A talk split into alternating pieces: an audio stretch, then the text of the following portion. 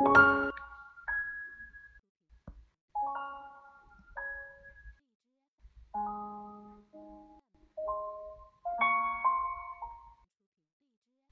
らしの基本。11月17日。おはよう。今日は話し方に気をつけてみましょう。相手の立場になって嬉しく思う伝え方を。心がけましょう今日も丁寧に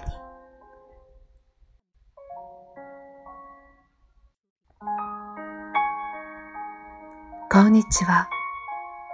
今していることをスローダウンさせてみてはいかがでしょう。落ち着いてゆったりした時間を作りましょう。いい一日を。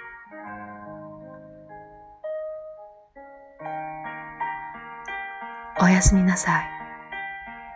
人の話をよく聞くだけでコミュニケーションはかなりうまくいきます。自分の話も聞いてくれるでしょう。